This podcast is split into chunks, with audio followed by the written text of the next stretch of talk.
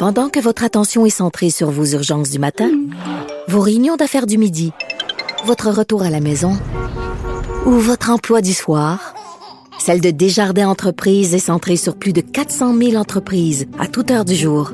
Grâce à notre connaissance des secteurs d'activité et à notre accompagnement spécialisé, nous aidons les entrepreneurs à relever chaque défi pour qu'ils puissent rester centrés sur ce qui compte, le développement de leur entreprise.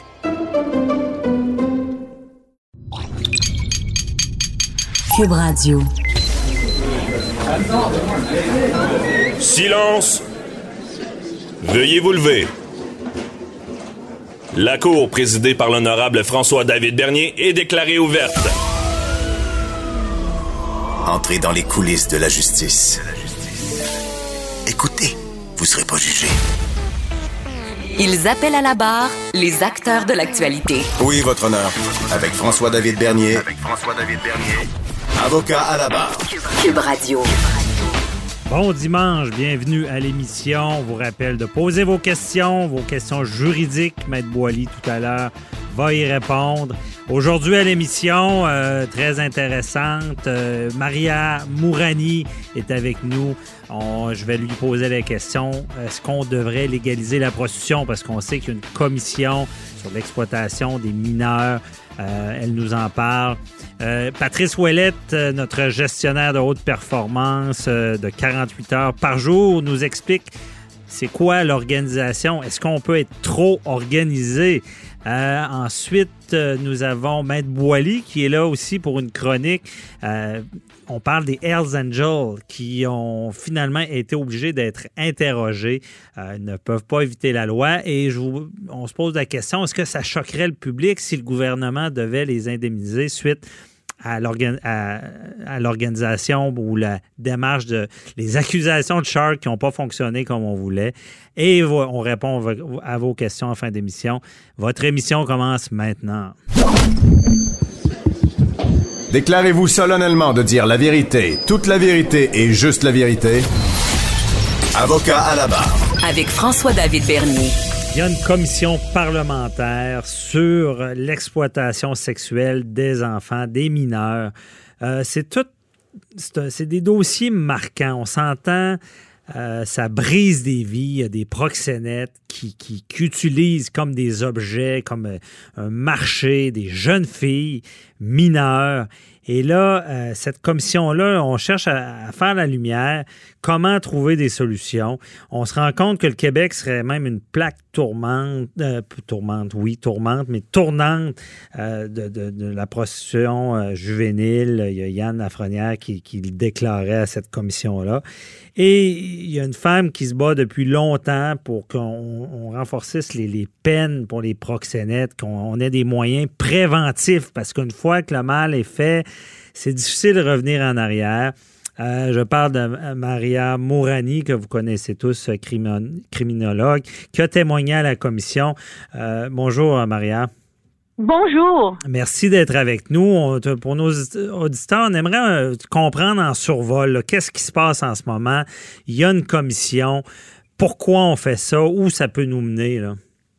Bon, ben écoutez, on, a une, commission qui va se qui se penche euh, sur presque une période d'un an euh, sur l'exploitation sexuelle des mineurs euh, au Québec, qui devrait remettre un rapport l'automne prochain. Mhm. Et moi, mon, mon, plus grand espoir, c'est que ce rapport-là puisse servir à mettre bien sûr des choses en place. Donc au fond, quand je suis allée à la commission hier, c'était vraiment pour donner plusieurs mesures proposées. Hein, des mesures de qu'est-ce qu'on pourrait faire pour euh, améliorer la situation au Québec euh, mhm. à tous les niveaux, quoi. À tous les niveaux. Et mhm. donc, vous dénoncez le, manque d'arrestation. Euh, est-ce que vraiment les policiers font leur travail dans, dans ces dossiers-là? Ben, moi, je vous dirais, j'ai dénoncé un peu le manque d'arrestation des prostitueurs, ceux qu'on appelle les clients, parce que comme mhm. vous le savez, ce système-là n'existe que parce qu'il y a une demande du mineur, il y a une demande euh, des ados et des enfants. Parce que c'est des gens, c'est, on parle pas seulement de prostitution, de gens qui veulent, bon, euh, euh, la prostitution, on dit souvent, c'est le plus vieux métier du monde, c'est difficile à enrayer, mais là, on parle pas de ça, on parle des, des gens qui veulent des mineurs, des enfants. Oui, oui, tout à fait. c'est de volontaire, là. Oui, oui, tout à fait. On parle de, de prostitution de mineurs, de, cli- de clients, ceux qu'on appelle des clients abuseurs, Mhm. euh, qui cherchent euh, justement des. Ils, ils pensent qu'en payant, ben, en payant, ils ont un peu cette espèce d'impunité là. Et comme je disais à la commission, il faut qu'au Québec, on ait cette euh, politique de tolérance zéro de l'exploitation sexuelle Mhm. quel que soit l'âge des victimes, parce que comme vous le savez peut-être, euh, 80% à 85% des victimes d'exploitation sexuelle adultes ont commencé quand ils étaient mineurs. Ah ouais. c'est très difficile de couper au couteau mineurs adultes parce que quand vous avez des adultes, ben, c'est souvent des filles qui ont commencé, qui ont été recrutées quand ils étaient mineurs. Donc, au fond, ce que je dis, ce que j'ai dit à la commission, c'est qu'il va falloir qu'on applique la loi C36 qui existe maintenant depuis cinq ans, qu'on l'applique comme on fait, euh, comme ils le font à Edmonton puis à Winnipeg, que ça Mhm. soit appliqué de manière systématique, qu'il y ait des arrestations de prostitueurs. Parce que, et quand on parle de mineurs, faut pas juste mettre des accusations d'achat de services sexuels, parce Non. que c'est ça, c'est 36. Hein, c'est euh, au Canada, il est interdit d'acheter les services sexuels de quiconque. Donc, euh, d'appliquer cette loi-là. Et comme je le disais, c'est qu'il ne faut pas juste que ça soit euh, pour les, les, les, les mineurs. Il ne faut pas qu'on qu'on met juste des accusations d'achat de services sexuels. Non, parce que on se ait- rappelle, le code criminel, c'est une agression. Agression Euh, sexuelle, tout ouais. à fait. Il faut qu'il y ait des accusations d'agression sexuelle et ce de manière systématique.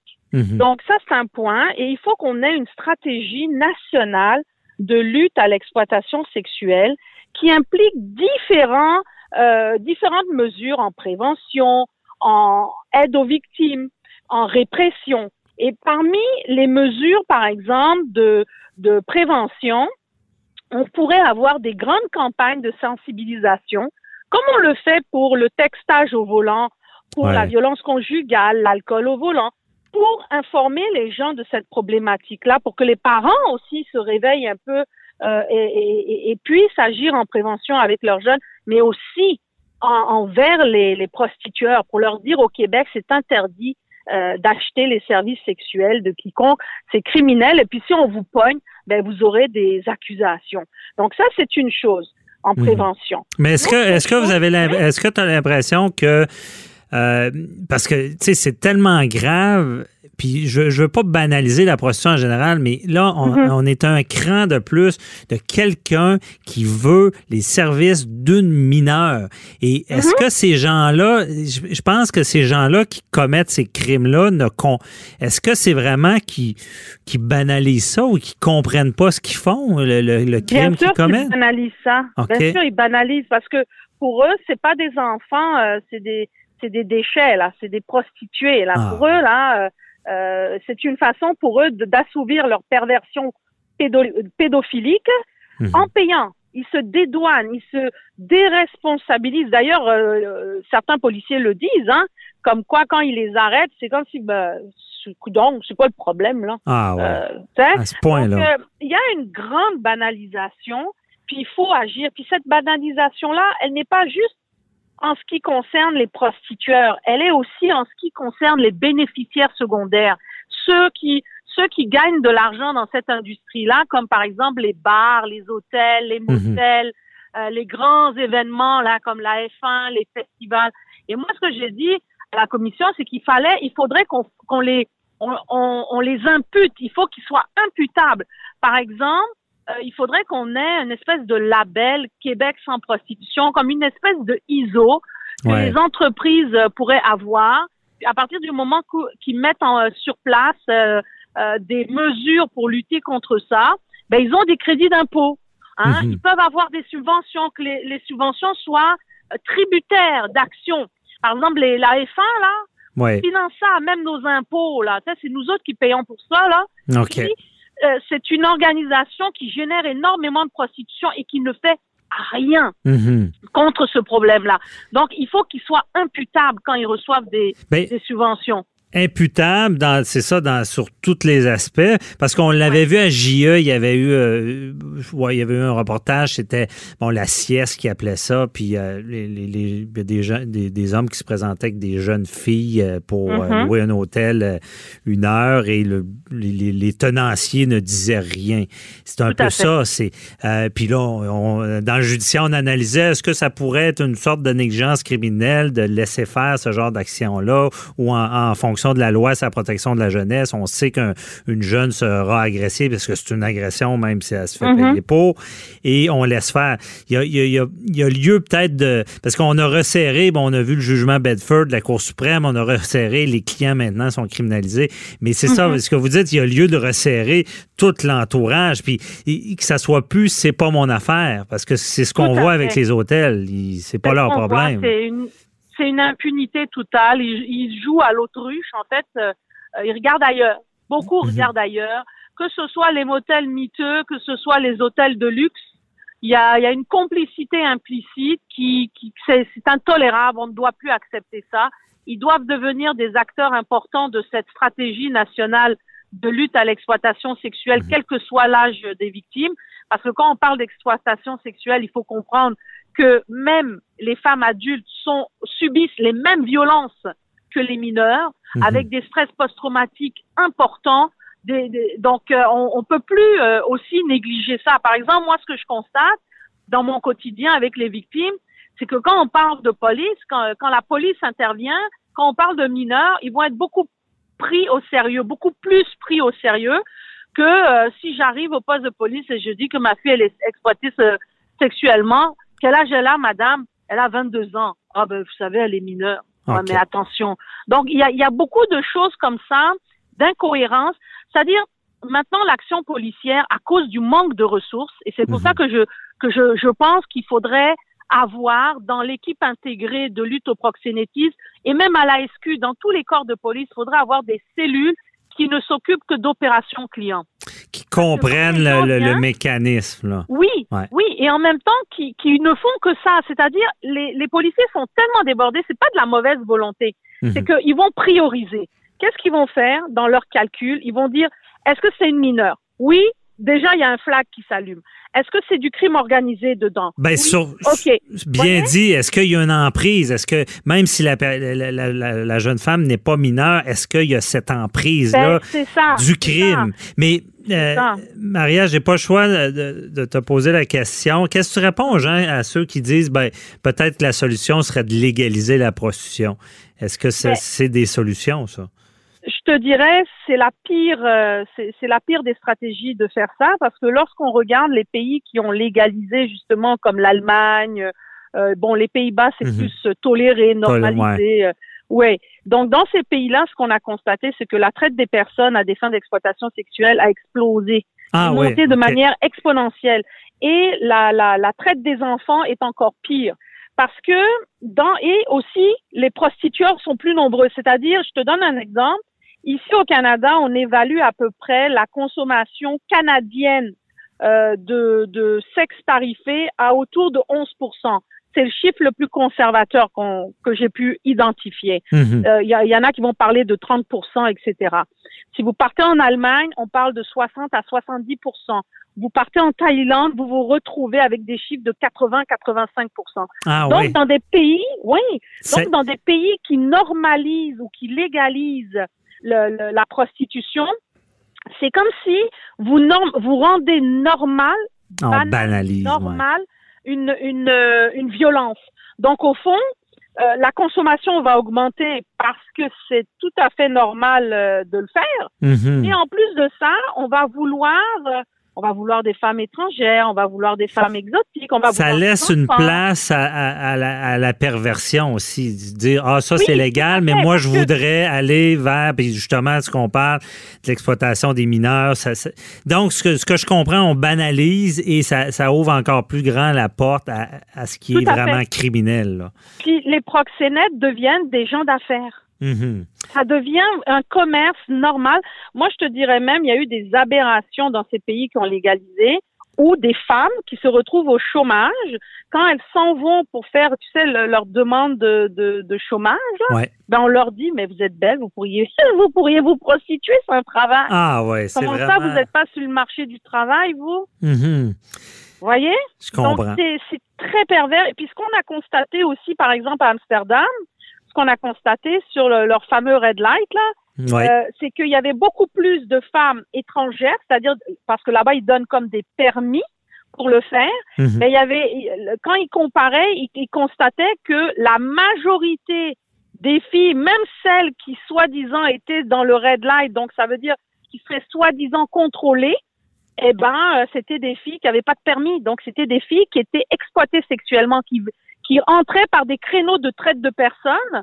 Et actuellement, Amsterdam se pose des questions de qu'est-ce qu'ils vont faire. Ils sont, ils ont pris un tournant qui a mis dans leur euh, société une normalisation de la prostitution à tel point qu'ils ne savent plus comment faire marche arrière. Alors, ils essayent de trouver, par exemple, ils disaient euh, on va changer le red light, euh, maintenant les touristes pourront plus venir. Ils essayent de trouver plein d'affaires maintenant pour reculer, ils savent plus comment faire. OK. Ils sont dans un, pour pas faire de jeu de mots, ils sont vraiment dans un bordel absolu. Ah ouais, c'est ça. Ils ont, ils ont Ah mis ouais. le, le doigt dans l'engrenage, puis on peut pas revenir.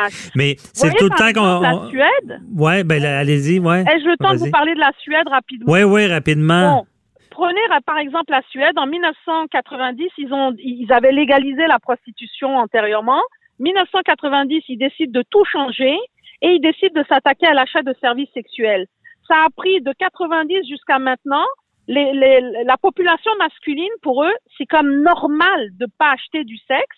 Et Mhm. on se retrouve avec un pays où la traite des personnes a complètement euh, chuté. C'est ça. Euh, les- Et, et c'est ce que, quand le jugement Bedford de la Cour suprême est tombé, on disait que les, les, les, les travailleurs du sexe étaient en danger.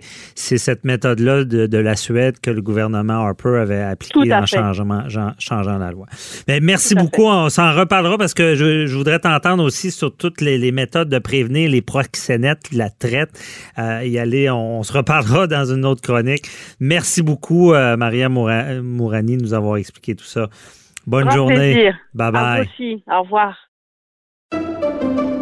Pendant que votre attention est centrée sur cette voix qui vous parle ici, ou encore là, tout près ici, très loin là-bas, Ou même très, très loin. celle de Desjardins Entreprises est centrée sur plus de 400 000 entreprises partout autour de vous. Depuis plus de 120 ans, nos équipes dédiées accompagnent les entrepreneurs d'ici à chaque étape pour qu'ils puissent rester centrés sur ce qui compte, la croissance de leur entreprise. Avocat à la barre. Avec François-David Bernier. Des avocats qui jugent l'actualité tous les matins. Interrogatoire obligatoire pour les 19 Hells Angels. Bon, ça, c'est le dossier euh, de la poursuite contre le gouvernement. Euh, les Hells Angels là, qui poursuivent pour à peu près 65 millions de dollars. Euh, poursuite civile. Tout ça est en lien avec le cafouillage de l'opération Shark. On se rappelle Shark, bouchée trop grosse pour, le système. Et euh, on poursuit, on disait, on, a subi des dommages. En droit civil, ben, lorsqu'on poursuit, on peut interroger euh, avant défense et on voulait s'exclure de ça. Ça n'a pas fonctionné. Il y a un juge qui a dit, vous devrez inter-interroger. On en parle avec euh, notre chroniqueur, maître Jean-Paul Boilly. Bonjour. Il y a, euh, vous savez, dans cette ère de la loi sur la laïcité, la loi 21, là, euh, je vais reprendre une parole du Christ, ne lancez pas la première euh, ne, ne- ne lancez pas la première pierre que, que ceux qui qui ont jamais péché. ne lancent la première pierre. Euh, ça s'applique euh, évidemment à- aux Hells Angels Euh, ça veut pas dire que parce que c'est des gens qui ont peut-être péché qui ont pas des droits ils ont des droits ces gens-là euh, et ils peuvent les exercer. Mais là les petits amis Hells euh, une petite nouvelle pour vous il y a des droits qui mais il y a des obligations qui viennent avec ça n'est-ce pas? Mhm. alors, on est avocat, on est en droit civil, on a, on a, des, on a des règles qui sont des règles qu'on doit suivre lorsqu'on fait euh, des, des poursuites, des procédures comme ça. Et, et moi, ce que je C'est trouve- quoi ces ben, interrogatoires-là? écoutez, euh, d'abord, on nous dit, là, puis il y a une décision cette semaine, on l'a vu, là, il y a un juge de la Cour supérieure qui a tranché en disant, écoutez, parce que là, on poursuit pour 65 millions, c'est pas rien, là. Et vous l'avez dit en introduction, c'est suite au, au, au petit, euh, au petit, euh, à, à l'enquête Shark, là, qui n'a pas bien fonctionné, s'est mal déroulé. Puis là, on aurait, semble-t-il, 19 euh, sympathisants ou, excusez l'expression anglaise, on les appelle les, les full patch, là, ceux qui sont, qui sont vraiment des membres en, membres en règle. Alors, poursuivrait le gouvernement pour 65 millions de dollars. Bon, entre autres, parce que il aurait euh, pas été bien traité, il y aurait euh, eu des pertes importantes et bon, et on, on veut, on veut maintenant réclamer des montants. Les accusations qui sont fausses- tombées, il y en Ah a ouais, qui ont exact- fait de la prison. Effectivement, il y en a qui ont fait de la Euh. prison, etc. Mais, mais, mais moi, je- je- je- que- je- il y a une chose que je comprends mal, par exemple. Puis ça, va falloir, on en avait parlé dans l'affaire Jonathan Betté, souvenez-vous, il y a quelques mois, M. Bernier. Euh, moi, je, je comprends mal. Si, vous savez, on, bon, on fait pas affaire avec des enfants d'école. là. Tu sais, On, on va se comprendre, on va se parler franchement. Là, on n'est pas devant eux. Puis de toute façon, j'en ai déjà eu moi en interrogatoire des, des- des gens qui sont des sympathisants ou des gens qui sont aussi membres en règle des, clubs. Euh, puis c'est des gens à qui on, on peut parler, là, sont, sont parlables. Bon, ben, effectivement, ils font pas toujours des, ils vont pas à messe à tous les dimanches nécessairement, mais vous puis moi non plus de toute façon. Fait que- mais, mais ce que je veux dire, c'est que ces gens-là, euh, lorsqu'on prend une poursuite civile, euh, là je comprends qu'ils ont été au criminel, ils ont été absous. En fait, ils n'ont pas été absous, mais il y a eu des vices de forme. Bon, on a, on a mis fin à des procès, il y a eu des arrêts de Jordan là-dedans. On a dit qu'il y avait eu des délais, il y a eu toutes sortes d'affaires. Bon, euh, les enquêtes ont, ont, ont pas bien, sont, sont pas bien finalisées finalement. Mais il reste que, vous savez, en droit civil, euh, si vous avez quelque chose à vous reprocher, puis je dis pas qu'ils ont quelque chose à se reprocher, mais je dis si, je mets un gros bémol, si, si, comme dans l'affaire de Jonathan Betté, ben, si vous prenez une poursuite au civil, vous pouvez pas faire comme au criminel où vous avez euh, la- les, les chartes qui vous protègent, puis vous êtes pas obligé de vous incriminer, vous êtes pas pas obligé de droit au silence. euh, Exactement. Au civil, c'est pas ça. Il n'y a pas de cache-cache au civil. Alors, au civil, les interrogatoires qu'on veut faire là, on nous dit qu'on a des, on a des documents qui sont plus hauts que plusieurs fois l'Empire State Building de New York. Je veux bien croire. Mais si vous prenez une procédure, vous pouvez pas vous cacher puis dire, ah ben non, moi j'ai eu une procédure au criminel, puis là, je veux pas vous dire ce que, pourquoi j'ai des dommages. Euh, euh, on peut refaire, entre guillemets, l'enquête qui n'a jamais eu lieu au criminel parce qu'il y a eu des vices de forme, il y a eu des vices de fond. Alors, au civil, toutes ces choses-là peuvent ressortir. Et puis là, ben, c'est pas un procès, il n'y a pas de danger de condamnation criminelle, mais tout ce qu'on vous reprochait, qu'on n'a pas pu vous reprocher, on pourra le ressortir à ce moment-là. Puis il n'est pas question à ce moment-là que vous puissiez euh, vous cacher derrière un paravent de dire je veux pas m'incriminer, je veux pas témoigner. Non, non. Au Donc, civil, donc, ils pourraient, euh, on pourrait faire la preuve qu'ils ont commis des crimes oui, euh, au civil. Exactement. Ce qui fait qu'ils n'ont pas subi de dommages, que c'est ça Ben, la règle. Ben, c'est-à-dire que non, ça veut pas dire qu'ils n'ont pas subi de dommages. Ils peuvent en avoir subi quand même.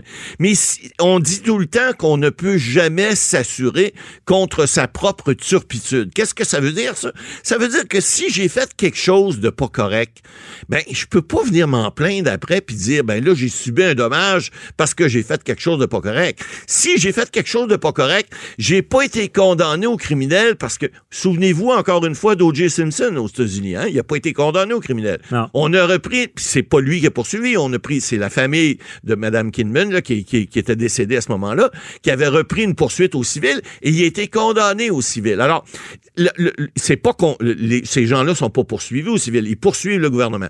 Mais le principe est le même. C'est que là, cette preuve-là, qu'on l'a toujours dit au civil, qui est une preuve par prépondérance de preuve, qui est pas hors de tout doute raisonnable, c'est le 50 plus 1. Hein? C'est pas de démontrer sans aucun doute qu'il s'est passé quelque chose, c'est est-ce qu'il est plus probable que non probable que telle chose est arrivée? Et si on met en preuve, par exemple, Comme dans le cas de Jonathan Betté. Si Jonathan Betté qui poursuit le gouvernement parce qu'il dit, bon, mais moi, j'ai été euh, arrêté illégalement, etc., etc., puis dans sa poursuite civile, on réussit à démontrer qu'il est peut-être plus probable qu'il avait commis peut-être d'autres choses, puis etc., euh, je suis pas convaincu, moi, qu'un juge euh, va condamner le gouvernement à lui payer des dommages. Le même principe pour nos amis Hells Angels, c'est que si jamais on est capable de démontrer des choses qu'on n'a pas démontrées dans un procès criminel, parce qu'il y a eu des vices qu'on a parlé tout à l'heure, ben là, je suis pas convaincu non plus qu'on va donner de l'argent à des gens qui se sont mis dans une situation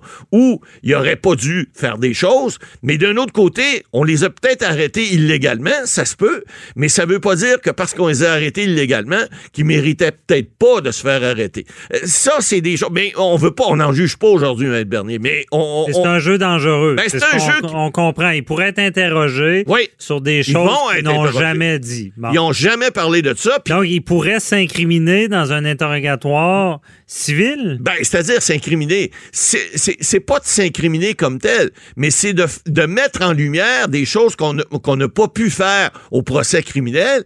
Puis là, on le met en lumière. Et, et oui, parce qu'aux États-Unis, la Constitution américaine prévoit que tu peux demander une- de ne pas t'incriminer contre toi-même. Ici, on a ça au droit criminel, mais au droit civil, ça n'existe pas comme tel.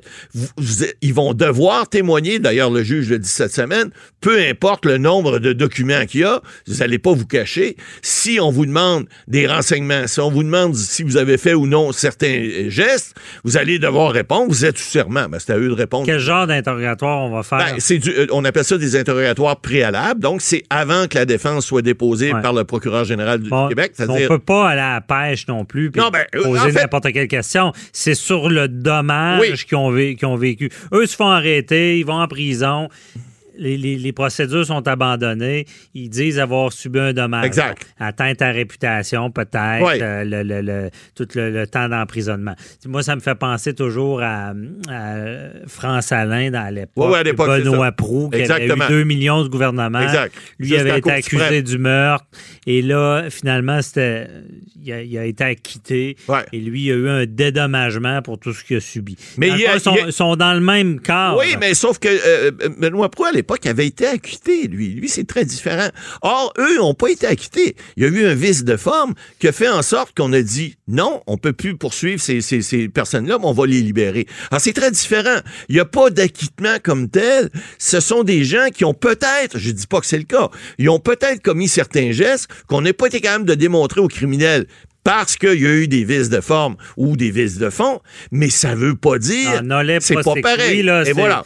C'est l'abandon des procédures. Ouais. C'est vrai. Il y a peut-être un débat là. Il y a un là, débat là, puis euh, moi je trouve ça que ça peut être dangereux. Écoutez, les avocats de ces individus-là ont certainement sous-pesé le pour et le contre. J'imagine avant de le faire, j'espère qu'ils l'ont fait, mais il reste qu'il y a un risque. Et, et puis là, ben, peut-être des fois, lorsque les gens ne peuvent pas d'un côté démontrer des choses, ben ça va peut-être se faire de l'autre côté, puis ça peut faire comme un gros élastique puis leur péter d'en face. Alors Mais- ça, ça peut être dangereux, ça. Oui.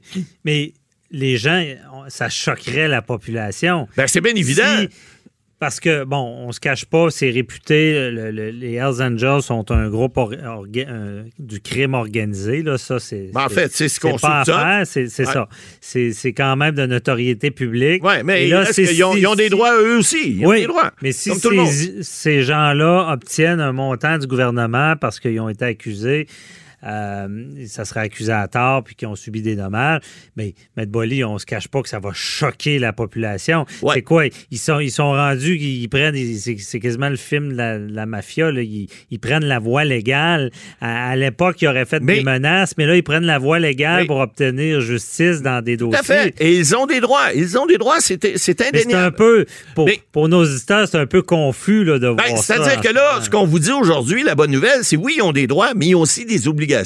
Et quand je vous dis que ça peut leur péter d'en face, ben c'est ça que ça peut avoir l'air aussi, parce que si les procureurs de l'autre côté sont moindrement habiles, puis je pense qu'ils vont l'être, euh, ils vont leur poser des questions pas mal embarrassantes, puis qui vont peut-être faire en sorte que je suis pas sûr qu'ils vont nécessairement continuer leur poursuite. Je ne sais pas. On- évidemment, on, on en est qu'au balbutiement. On vient de prendre des procédures. Il ne reste pas Ça beaucoup va de être temps, mais. Maître Boily, imaginez, vous êtes, à- vous êtes, vous les défendez, là. Ouais. et l'autre procureur veut poser des questions euh, sur, qui n'ont pas de lien avec le dommage subi sur des crimes qu'ils auraient commis, vous allez vous objecter tout le ah, temps. Ah, tout à fait. Vous allez vous objecter, mais Vous allez dire, soyez précis, on n'est pas là pour déterminer s'ils si, ont commis un Effectivement. crime. On est là pour savoir s'ils ont été accusés à tort et ils ont su quel dommage. Et voilà, et vous l'avez dit. Avez-vous été accusé à tort? Bien, si on veut savoir si vous avez été accusé à tort, avez-vous commis tel crime ou pas. Et ça, c'est une question qui peut se poser aux civils. C'est là que je pense qu'ils vont falloir qu'ils fassent très attention. Ben, à suivre. Leurs droits vont être euh, probablement un petit peu effrités à ce niveau-là. À suivre, parce que je pense qu'on est dans quelque chose de nouveau. Exact. des gens du crime organisé qui servent de, la voie judiciaire pour avoir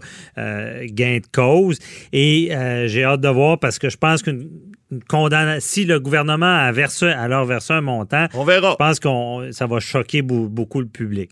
Mais évidemment, c'est pas fait, c'est loin d'être fait. Merci beaucoup, M. Boily. On s'en reparlera certainement. Et euh, demain, euh, bon, on répond à des. Ben non, pas demain. Tout, à l'heure. Tout à l'heure, on va répondre à des questions du public, dont celle euh, des réclamations à Hydro-Québec en lien avec tous les vents, tous les dommages qu'il y a eu. Donc, vous allez rester avec nous. On se retrouve tantôt. À tout de suite. Pendant que votre attention est centrée sur vos urgences du matin, vos réunions d'affaires du midi, votre retour à la maison ou votre emploi du soir, celle de Desjardins Entreprises est centrée sur plus de 400 000 entreprises à toute heure du jour. Grâce à notre connaissance des secteurs d'activité et à notre accompagnement spécialisé, nous aidons les entrepreneurs à relever chaque défi pour qu'ils puissent rester centrés sur ce qui compte, le développement de leur entreprise.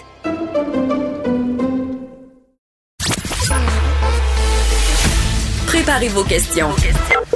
Cube Radio vous offre les services juridiques d'avocats sans frais d'honoraires. Appelez ou textez. 187 Cube Radio. Cube Radio. 1877 827 2346. On parle de gestion de haute performance avec notre invité Patrice Ouellette de 48 heures par jour. On parle d'organisation. Savez-vous, c'est quoi l'organisation? Sûrement, c'est dans notre quotidien, c'est dans, dans, dans le, le, ménage, c'est au travail, c'est partout. Euh, je dis souvent, ben, l'organisation, c'est la mère de la réussite, la désorganisation, la mère de l'échec. Euh, J'ai de la difficulté, moi, à me placer là-dedans. J'aimerais, oui, être plus organisé. Euh, je pense que dans notre société, c'est un plus, mais peut-on être trop organisé aussi? Et on en parle avec Patrice Ouellette. Bonjour. Bonjour, Maître Bernier. Merci d'être là. Donc, gestion aujourd'hui, euh, la gestion. C'est une excellente question. Hein. Est-ce que, écoutez, votre, votre introduction est très à propos? Est-ce qu'on peut être trop organisé? Et ce qu'on remarque aujourd'hui, c'est que les gens ont, il y a beaucoup de gens qui ont de la difficulté à s'organiser. Mais pour, pour illustrer davantage ce propos-là, mm-hmm. je vous propose de faire un petit retour en arrière dans le sport. Et rappelez-vous les Oilers d'Edmonton dans les années 80. Et cette équipe-là a gagné quatre ou cinq Coupes Stanley. Et je lisais dernièrement la biographie de Glenn Sater dans laquelle il disait que lorsqu'il rentrait dans la chambre des joueurs, il y avait seulement une directive qu'il donnait à son équipe. Et en passant, il raconte quand il rentrait dans la chambre des joueurs, tout ce qu'il entendait, c'était la grosse musique heavy metal, comme on dit, dans le plafond. Ah ouais. Et Glenn Sater donnait seulement une directive à son équipe. Elle était très simple. Boys, go have fun. Ah, Allez bon. vous amuser. Mm-hmm. Alors, quand on parle d'organisation, est-ce qu'on est organisé? On s'entend qu'on peut l'être énormément, ou on peut être complètement dans la créativité, qui est l'autre euh, l'autre extrême. Ben, les Oilers d'Edmonton, il n'y avait pas d'organisation, il y avait énormément de talent, et les gens allaient s'amuser, et ça a créé quoi? Sans organisation précise, sans plan de match précis, ça l'a créé des grands champions. Mm-hmm. Mais ça peut être un jeu dangereux aussi. Absolument. Donc, il faut savoir avec qui, c'est c'est qui les forces en présence, quel genre d'équipe. Et prenez à l'autre extrême. Ceux qui se souviennent et qui suivent le hockey, Jacques Lemaire. Jacques Lemaire devient le, le grand Manitou des Devils du New Jersey qu'on appelait les Mickey Mouse à l'époque. Ah ouais. Et Jacques Lemaire a instauré le système qui est devenu une renommée mondiale, le système de la trappe. Il n'y avait aucun joueur dans l'équipe qui pouvait aller sur la glace sans suivre le plan de match. Donc, le plan de match est excessivement déterminé. Tous les processus étaient sur- en place. Il y avait une organisation au plus haut niveau et ça l'a produit quoi? Ça l'a produit des grands champions aussi. Donc, vous voyez, on peut connaître la haute performance autant d'un côté de l'autre. Bien, c'est peut-être l'équilibre. Moi, je fais le parallèle, évidemment, avec le droit. Euh, quand on va plaider, on peut être très préparé, avoir des notes, des plans écrits, mais ça peut devenir un boulet. Ça peut, parce que justement, le, naturel, euh, je donne l'exemple quand on interroge quelqu'un, souvent on a des questions préétablies, mais des fois, si on les suit trop, on perd ce naturel-là qui va nous aider à mettre la personne en contradiction. Mais c'est ça un peu. C'est, euh, est-ce que les extrêmes sont bons là-dedans? Là? Ben écoutez, tout dépend, tout dépend, tout dépendant de la situation, mais il est clair qu'être trop préparé, c'est comme passer, c'est que ça va nous nuire, c'est que ça va nous paralyser, mhm. parce qu'on ne saura pas comment faire face à l'imprévu. On va être déséquilibré dans un moment. Vous parlez d'aller plaider.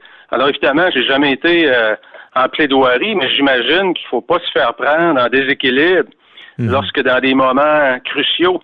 Alors c'est le même principe en affaires si le plan de match est trop défini et que les gens n'ont plus de place pour exprimer leur personne, leur nature et leur créativité, c'est excessivement difficile de faire progresser une entreprise dans la haute performance.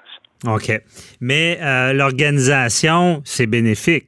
Je veux dire, si que ce soit dans notre quotidien, dans, je pense qu'on est dans une société vraiment d'organisation. On prend par exemple les cartes de crédit, paye-les pas en retard, tu auras un mauvais crédit, euh, prévoit euh, les, les, les euh, je veux dire. Je vous dirais qu'en général, ce que je vois dans les entreprises, parce que j'accompagne quand même plusieurs chefs d'entreprise, mhm. c'est beaucoup plus courant de trouver des entreprises qui manquent d'organisation que de voir des entreprises qui en ont trop. Hmm. On est souvent, euh, tu en, as déjà parlé, on est souvent à, rattraper toujours. Euh, c'est rare qu'on ait une organisation en amont. Là. Absolument. On est toujours sur la défensive.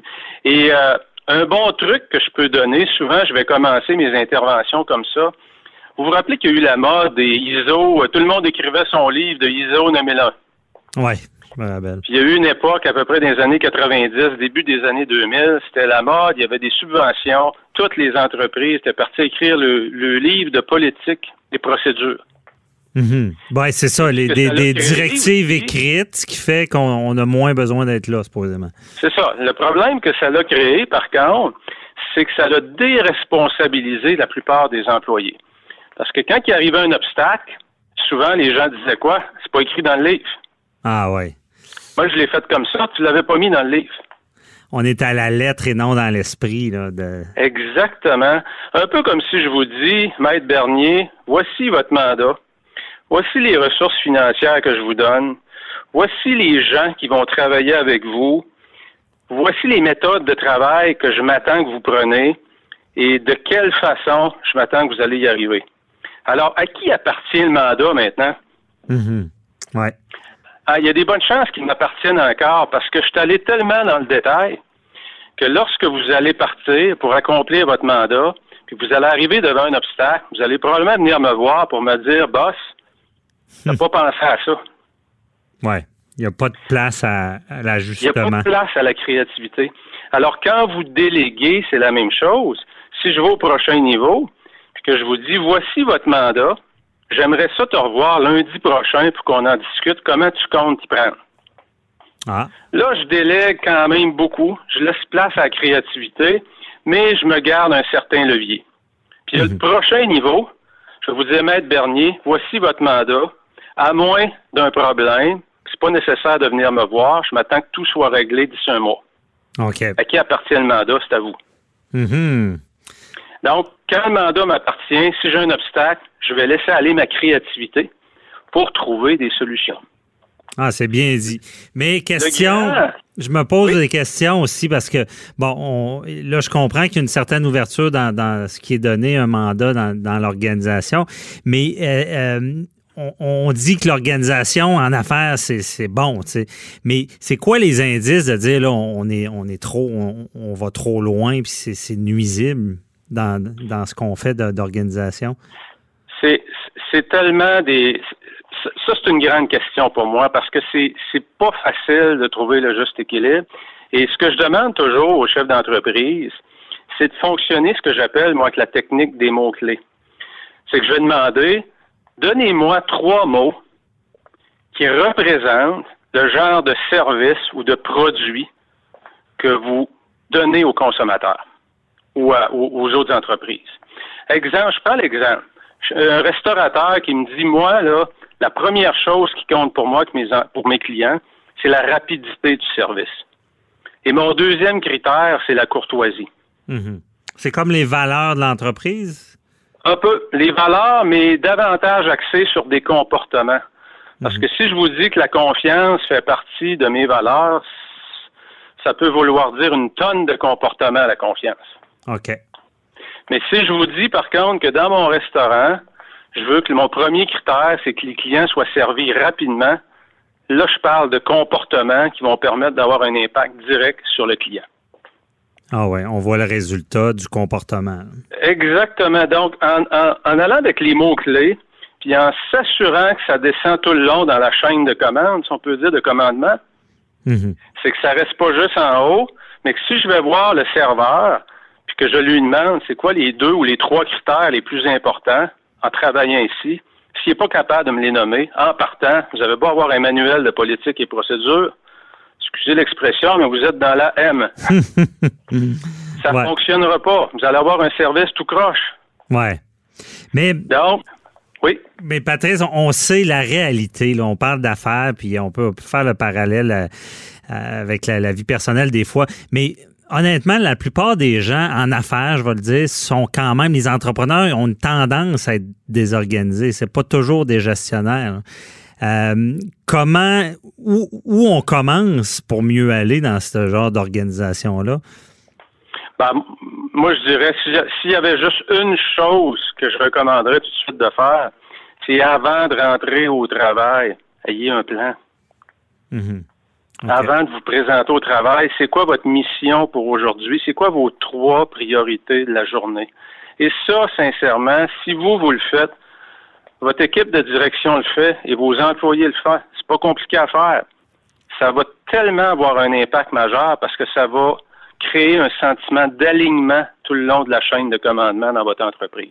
Et encore là, un plan n'est pas nécessairement détaillé à la lettre, donc il y a une certaine ouverture. Mais je fais bien le parallèle avec les plaidoiries puis le droit parce que c'est comme ça. Souvent, quand on a tout écrit, c'est dangereux, mais avoir le plan, savoir l'orientation, où on va aller, quel résultat on, va, on veut avoir, va nous guider. Là. Euh, dans cette organisation-là? Moi, je pars toujours avec le principe, plus le niveau de risque est élevé, ou plus les enjeux financiers sont élevés, plus vous devez aller dans le détail dans votre plan. OK. Quand les enjeux sont moins élevés, laissez la chance à votre équipe de devenir créatif et donnez-leur la chance de vous surprendre avec leur talent.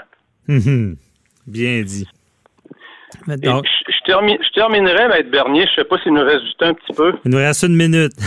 une minute, rapidement. Le grand Nelson Mandela, que tout le monde reconnaît comme un grand leader. À un moment donné, il y a quelqu'un qui demande, Monsieur Mandela, comment vous êtes, comment vous êtes arrivé là? Comment vous êtes devenu le personnage que vous êtes? Et Nelson Mandela a répondu deux choses que mon père m'a apprises.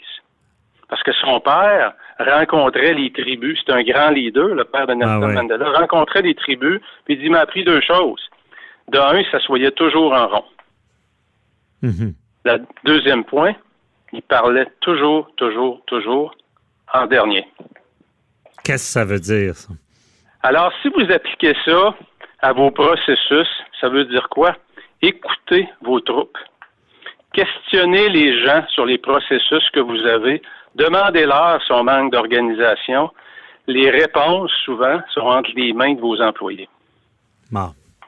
Bien dit. Puis euh, on va retenir, euh, je pense que ça, peut également s'appliquer à beaucoup de choses. Euh, puis on va se laisser là-dessus. Merci beaucoup, Patrice Ouellette. encore une fois, très éclairant. Bonne journée. Là. Bye bye. Excellent. Merci. Au revoir. Pendant que votre attention est centrée sur vos urgences du matin, vos réunions d'affaires du midi, votre retour à la maison ou votre emploi du soir, Celle de Desjardins Entreprises est centrée sur plus de 400 000 entreprises à toute heure du jour. Grâce à notre connaissance des secteurs d'activité et à notre accompagnement spécialisé, nous aidons les entrepreneurs à relever chaque défi pour qu'ils puissent rester centrés sur ce qui compte, le développement de leur entreprise.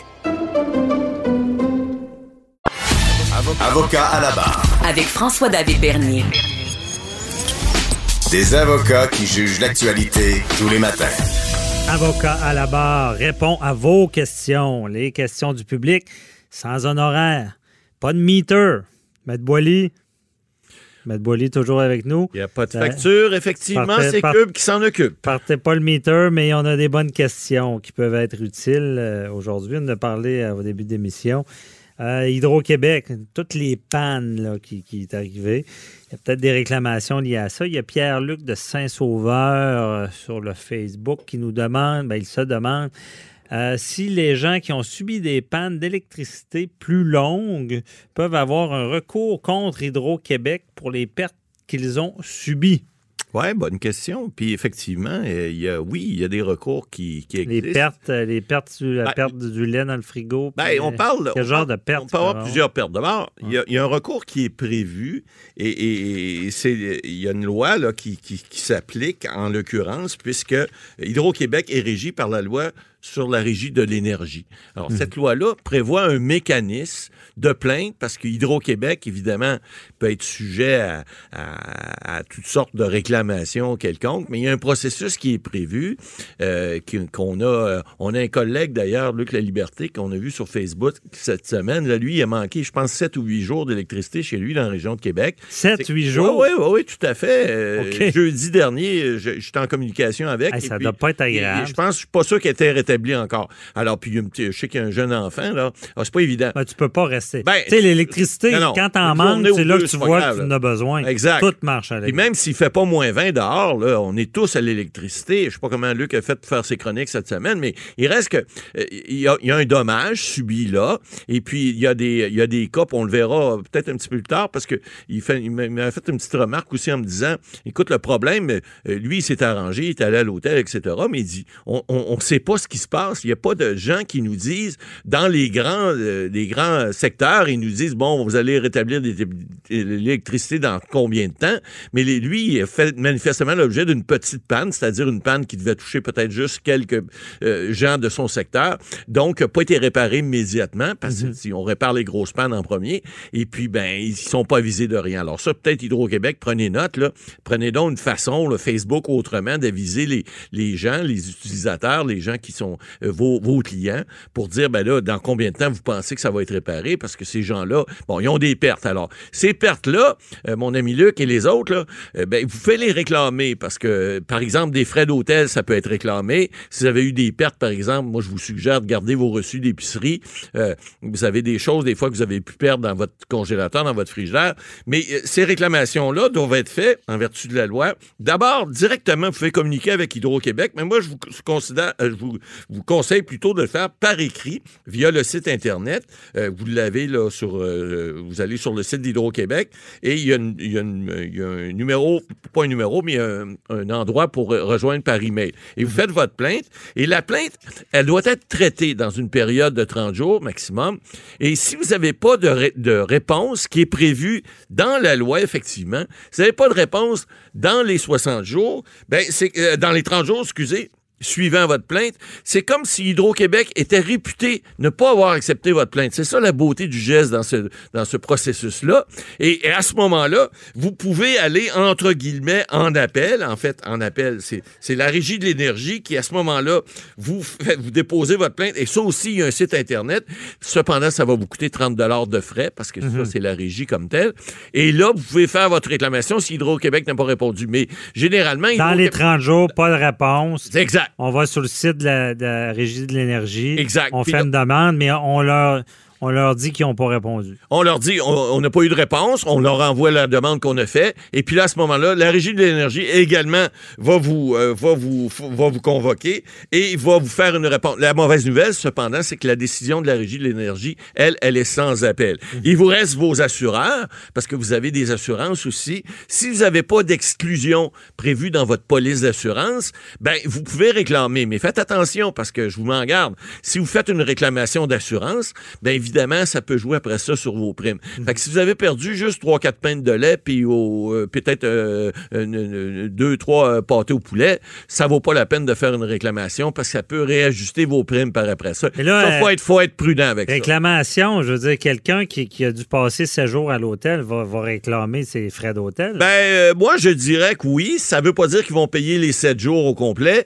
mais ils vont certainement en offrir une partie. Vous savez, c'est mieux de vous faire payer une partie que de rien avoir. Alors, vous réclamez, soyez raisonnable. Faites, puis ils sont habitués avec ça. hein. Et Évidemment, c'est sûr qu'ils peuvent re- refuser plusieurs pas, un, réclamations. ouais, mais- c'est pas un cas de cran, c'est non, non, non, Régie de l'énergie. C'est Régie de l'énergie. C'est d'abord à Hydro-Québec, il y a un service de plainte Ouais. et de réclamation. Et puis après ça, c'est la Régie de l'énergie. Vous n'avez pas besoin d'aller aux petites créances pour ça. Mais effectivement, euh, si vous croyez que vous avez été lésé, ben, si- vous ne pouvez pas réclamer après la Régie de l'énergie. y a- y a-tu un délai pour, pour, pour demander Ben, en à fait- être indemnisé? En fait, c'est toujours la prescription normale, mais on dit allez-y dans un délai le plus rapide possible. Moi, je vous suggère, dépassez pas 30 jours, faites votre, votre réclamation. Ça va aller plus rondement, puis ça va aller, euh, ça va être plus facile à traiter. Parfait.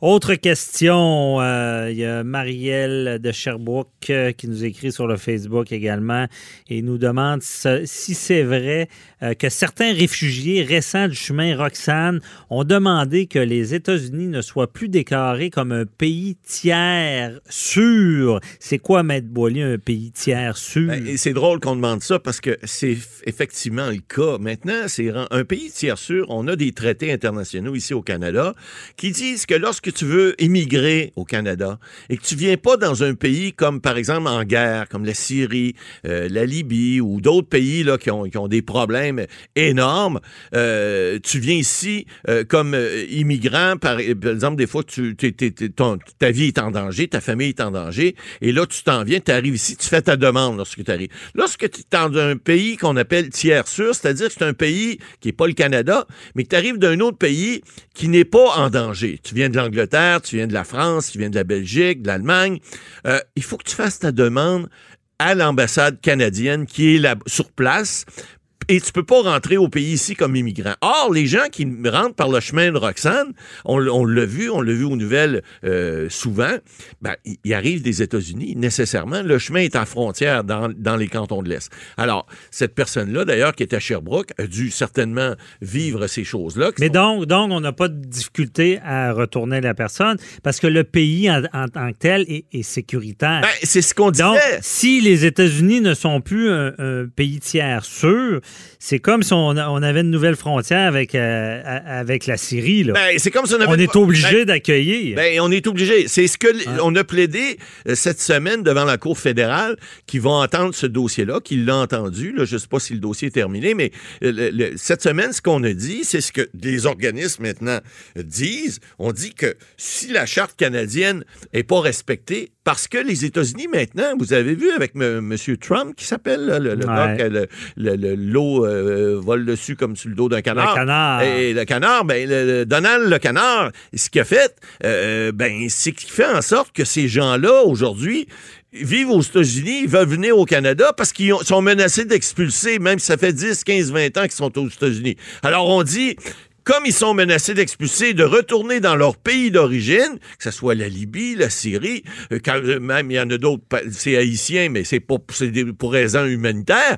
euh, ben, ils disent, on est aux États-Unis, c'est plus un pays sûr, ça devient un parce pays... qu'on est automatiquement retourné Ben, dans un pays dangereux. Dangereux. Donc, euh, Alors, à ce moment-là, c'est ce qu'on veut. pas sûr que ça va passer. Ben, ça va être difficile à passer, mais, mais effectivement, il faut se poser la question parce que juste voir ce qui, ce qui s'est fait avec, avec euh, Trump aux États-Unis, euh, c'est c'est quelque chose qui, qui devient inconcevable pour ces gens-là. Puis de voir que ces familles-là entières viennent au Canada, puis là, ils se font retourner. Retourner. Il faut pas oublier, là. Parce Mhm. que les, les- les agents d'immigration font leur travail, ils, ils les entendent en audition, puis vous savez, il y en a un gros pourcentage qui sont retournés là où ils étaient parce qu'ils disent non, vous n'avez pas d'affaires au Canada, on vous retourne. Mais là, ils disent, hop, un instant.